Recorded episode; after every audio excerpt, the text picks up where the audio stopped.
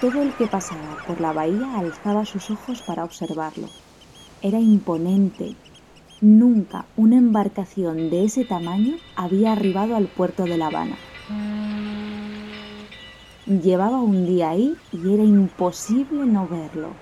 Se vislumbraba desde metros de distancia. Era el acorazado Maine y un signo de que los Estados Unidos estaban en la costa cubana. Alerta.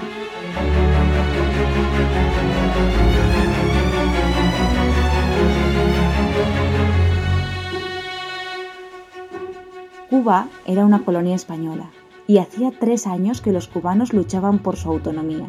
Estados Unidos estaba a favor de esa independencia. Por eso, ese buque en la costa era una provocación, aun cuando España hubiera autorizado su llegada. Se olía en el aire. La paz iba a durar poco.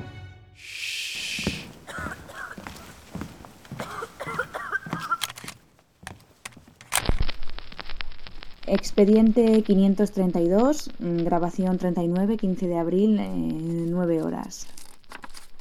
Buenos días. Intenté con esta introducción describirles el punto de partida de este informe. Como ustedes saben, hace unos meses que la agencia inició esta investigación sobre operaciones de falsa bandera. Como agente se me delegó la misión de arrojar luz sobre lo ocurrido en Cuba con el acorazado Maine en 1898 Hipótesis hay muchas, pero hay una que realmente me impactó y que paso a detallarles. Estaba manipulando con suma precaución archivos del Tesoro de la Biblioteca Nacional cuando me topé con algo inesperado. En los márgenes de un testimonio alguien había hecho una anotación, un nombre, Fray Jacobo, y debajo una palabra, cómplice, de lo sucedido en el acorazado. Pero, ¿quién era este hombre? ¿Un español? Indagué a fondo. Era una información nueva y requería precisión. Así fue como lo encontré.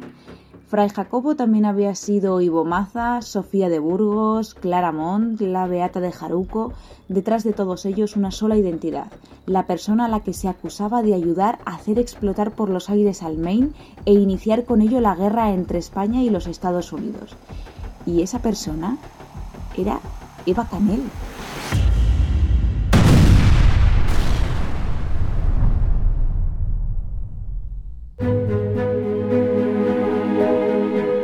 ¿Qué sentirías si no pudieses firmar tu obra? Si ese libro, ese poema o esa investigación que ha sido el fruto de tu esfuerzo, de tu talento, llevara otro nombre. ¿Y cómo te sentirías si te vieras obligada a tomar esa decisión?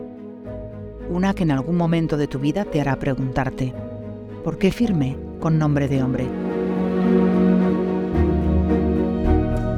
Esta es la historia de mujeres que no fueron reconocidas en su tiempo, que por distintas razones tuvieron que ocultar su nombre, que fueron obligadas a cambiarlo por uno de varón. ¿Por qué firmé con nombre de hombre? Un podcast de la Asociación Clásicas y Modernas, producido por Rombo Podcast.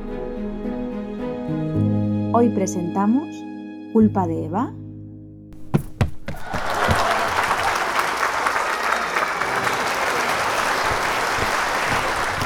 Eva Canel quería ser actriz y lo cumplió. Eso fue lo siguiente que averigüé. Con tan solo 13 años, se subió por vez primera a un escenario. Parece que fue una mujer con determinación desde muy joven. Una característica a tener en cuenta. ¿La haría capaz de cometer un atentado años después? Bueno, pues Eva Canel es una mujer de, digamos, del siglo XIX y principios del siglo XX. Nace en 1857, es asturiana y es huérfana desde los tres años. Ella es María del Carmen Barcia, catedrática de Historia de la Universidad de La Habana. Conoce la vida y la obra de Eva Canel mejor que nadie. En su profesión usó el apellido de su madre. Muy joven quiso trabajar en el teatro. Si pensamos en el siglo XIX, pues el teatro no era una profesión muy aceptada para las mujeres. Sin embargo, su madre la llevó a Madrid para que ella pudiera desarrollar esa, esa intención que tenía. La familia de su madre parece haber sido una familia progresista y destacada. Y tal vez por eso es que le permitieron iniciarse en el teatro, al que ella más nunca va a, a, formar parte ¿no? de espectáculos. Después de una función, un hombre le llevó un gran ramo de flores. Eva le sonrió. Su nombre era Eloy Perillán Buxo. Bueno, em, no sé exactamente si ocurrió así, pero bien podría haber sido de esa forma. Fue su único marido, su único compañero. En estos años en que él conoce a Eva, pues él escribía eh, en la prensa eh, artículos, algunos satíricos, otros de costumbres, muchos políticos, porque él tiene una intención política a lo largo de su vida. Eso lo va a marcar, esa intención política que tiene a lo largo de su vida. Eloy fue desterrado de España por el contenido político de sus publicaciones. Perillán era republicano. Eva lo acompaña al año siguiente, pero de una forma nada común para una mujer de esa época, cruzando sola el Atlántico.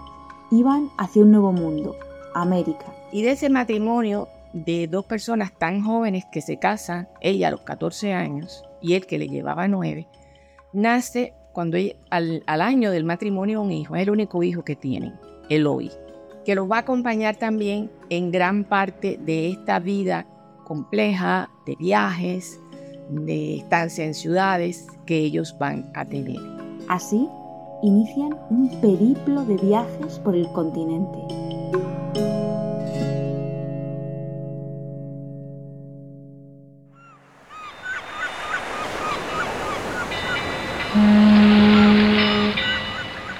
Ella viaja a América como esposa realmente. Eh, su papel eh, inicialmente no es otro. Ella viaja acompañando a Pedro y van a estar en varias ciudades, van a estar en varias ciudades de Argentina, realmente no solo en Buenos Aires, van a estar en Chile, van a estar eh, en Uruguay, pero la mayor parte de su estancia se va a desenvolver en Bolivia y en el Perú. Pero su vida en el Perú es muy activa, muy reconocida por todas las peripecias que se estaban viviendo, por lo por, los papeles que él desempeñó. Y en todo ese contexto yo creo que fue una etapa de aprendizaje para Eva. De aprendizaje en el sentido de qué cosas ella era capaz de hacer. Ella era capaz de publicar, al igual que él, en la prensa, en la prensa plana, y además de, no solo admirarlo, sino de querer ser como él, de querer ser una mujer pública, reconocida, atendida, destacada por sus propios valores. Mm, de España a América, de actriz a periodista, una mujer hábil para adaptarse, ingeniosa. Otra cualidad a resaltar en este informe.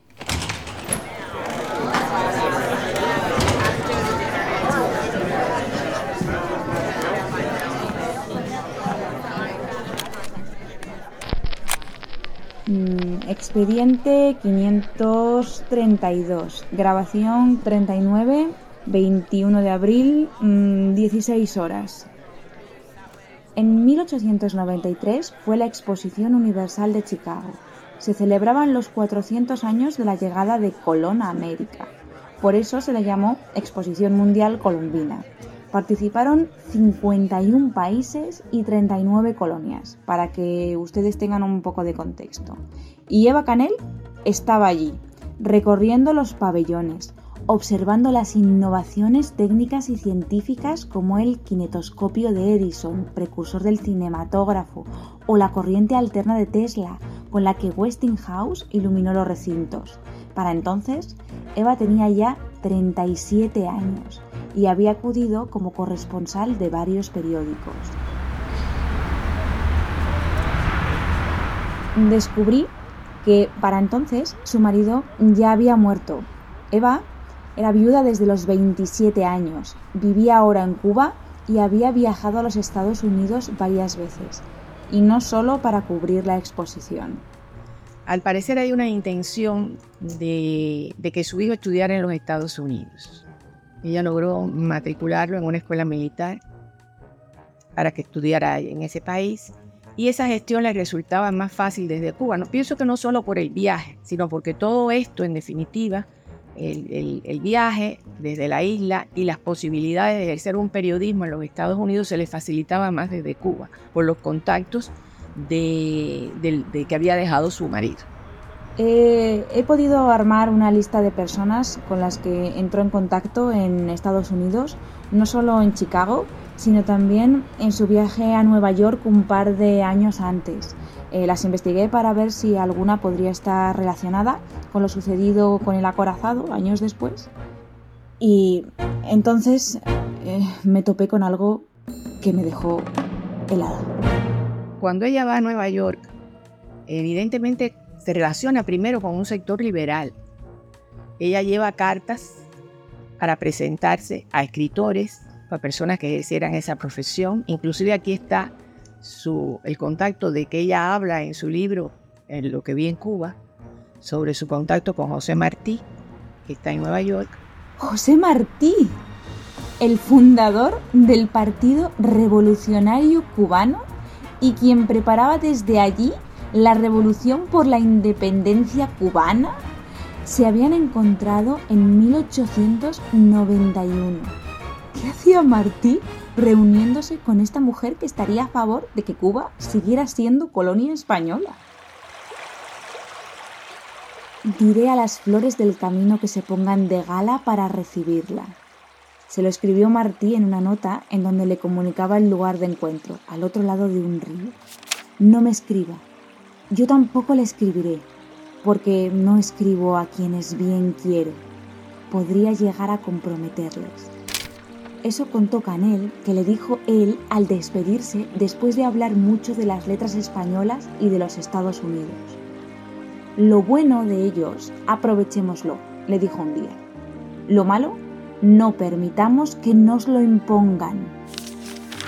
Mm, déjenme decirles que cada vez entiendo menos quién era realmente esta mujer.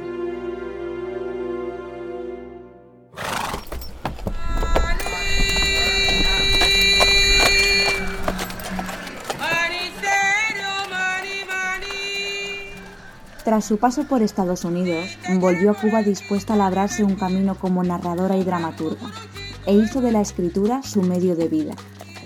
También hizo declaraciones pronunciándose en contra de que la mujer tuviera estudios universitarios, o en contra de que hiciera algo más que ser esposa y madre, aunque mm, debo decirles, sus novelas expresan opiniones muy distintas. Lo que llama la atención de las novelas de Eva Canel, bueno, he hablado de, de algunas y pudiéramos hablar de otras, es su carácter transgresor.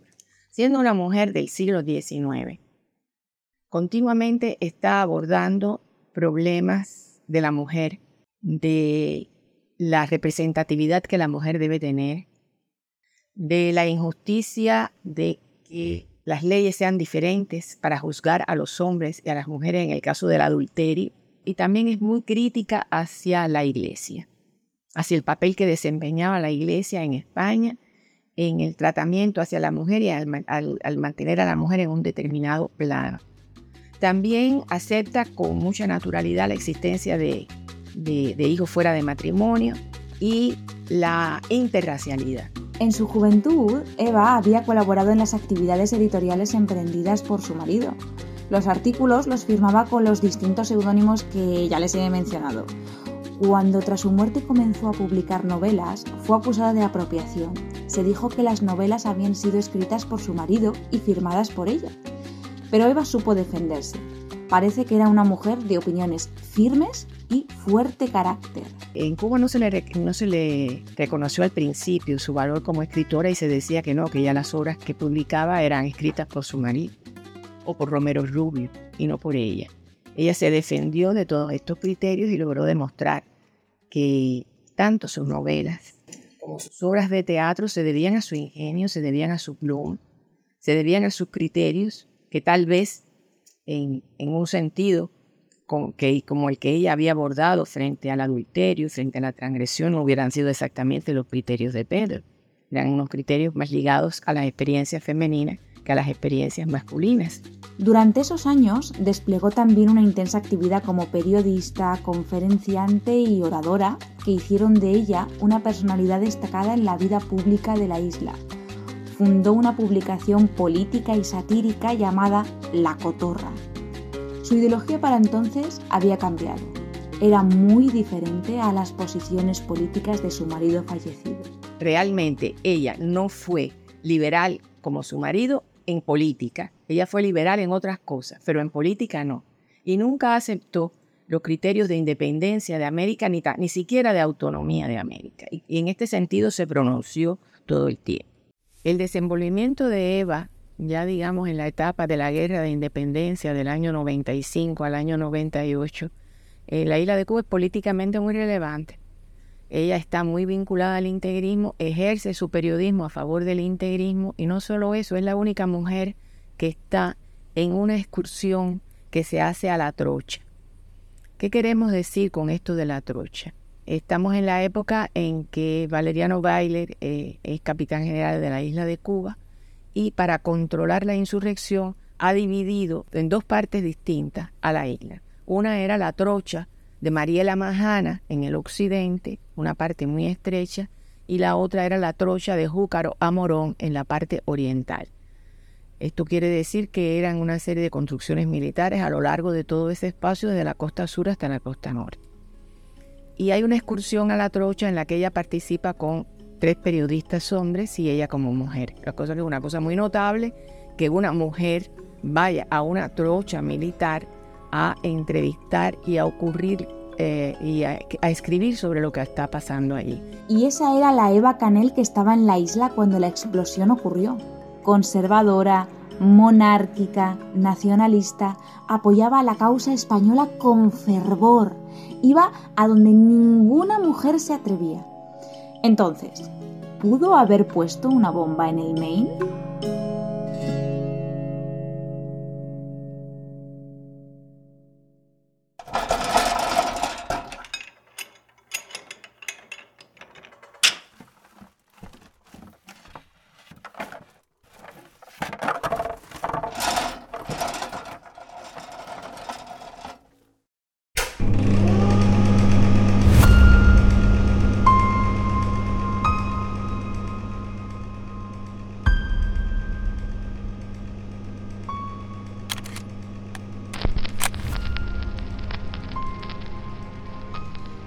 Expediente 532, grabación 39, 30 de abril, 10 mm, horas. Algo sucedió porque Eva se fue de Cuba. Al año siguiente hay rastros de ella en España, donde estuvo por un breve periodo, y luego en Buenos Aires. La salida de Cuba no hizo que se olvidara del periodismo. Al contrario, avivó sus ganas en Buenos Aires compró una imprenta y fundó dos revistas, Cosmos y Vida Española. Muchos periodistas colaboraban en ellas. Había artículos de arte, literatura, moda, de actualidad.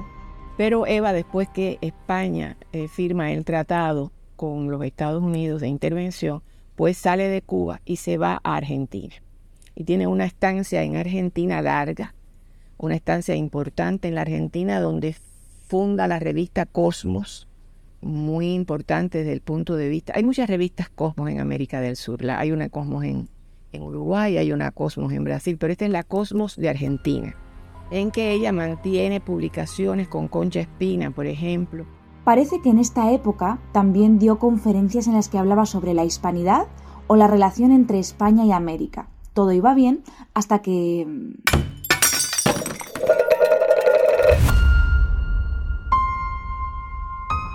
Eva tuvo varias crisis, quizá por exceso de trabajo. Lo cierto es que su hijo vendió la imprenta y ella se dedicó a descansar un tiempo.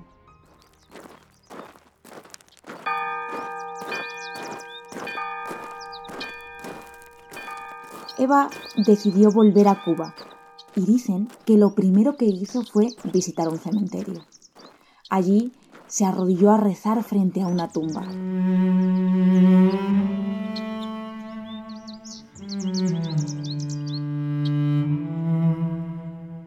Al terminar, puso una mano sobre la lápida. Oh, Martí, Martí, qué falta nos has hecho a todos.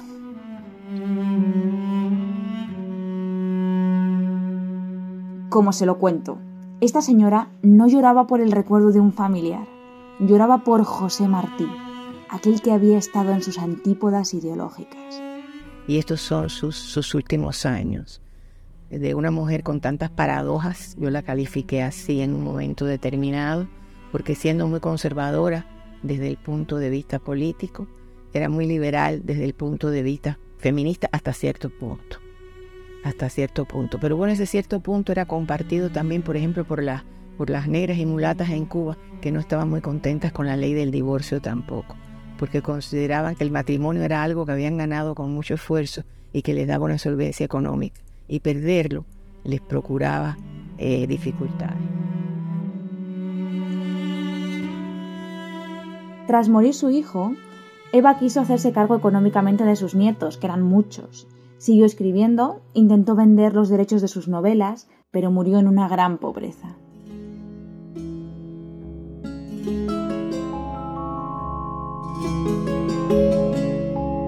Hasta aquí llega mi investigación, sin pruebas fehacientes de que esta señora fuera cómplice de ningún atentado. Aunque en algunos estudios históricos que he leído se cuenta que la acusación de Eva fue una broma inventada por unos periodistas cubanos en Nueva York. Parece que la militancia y la trayectoria de una mujer, de una mujer fuera de la norma, alimentaron el rumor. Entonces, si no fue culpable, ¿Qué nos dice toda la información recabada sobre Bacanel? Bueno, mm, eso se lo pregunto yo a ustedes.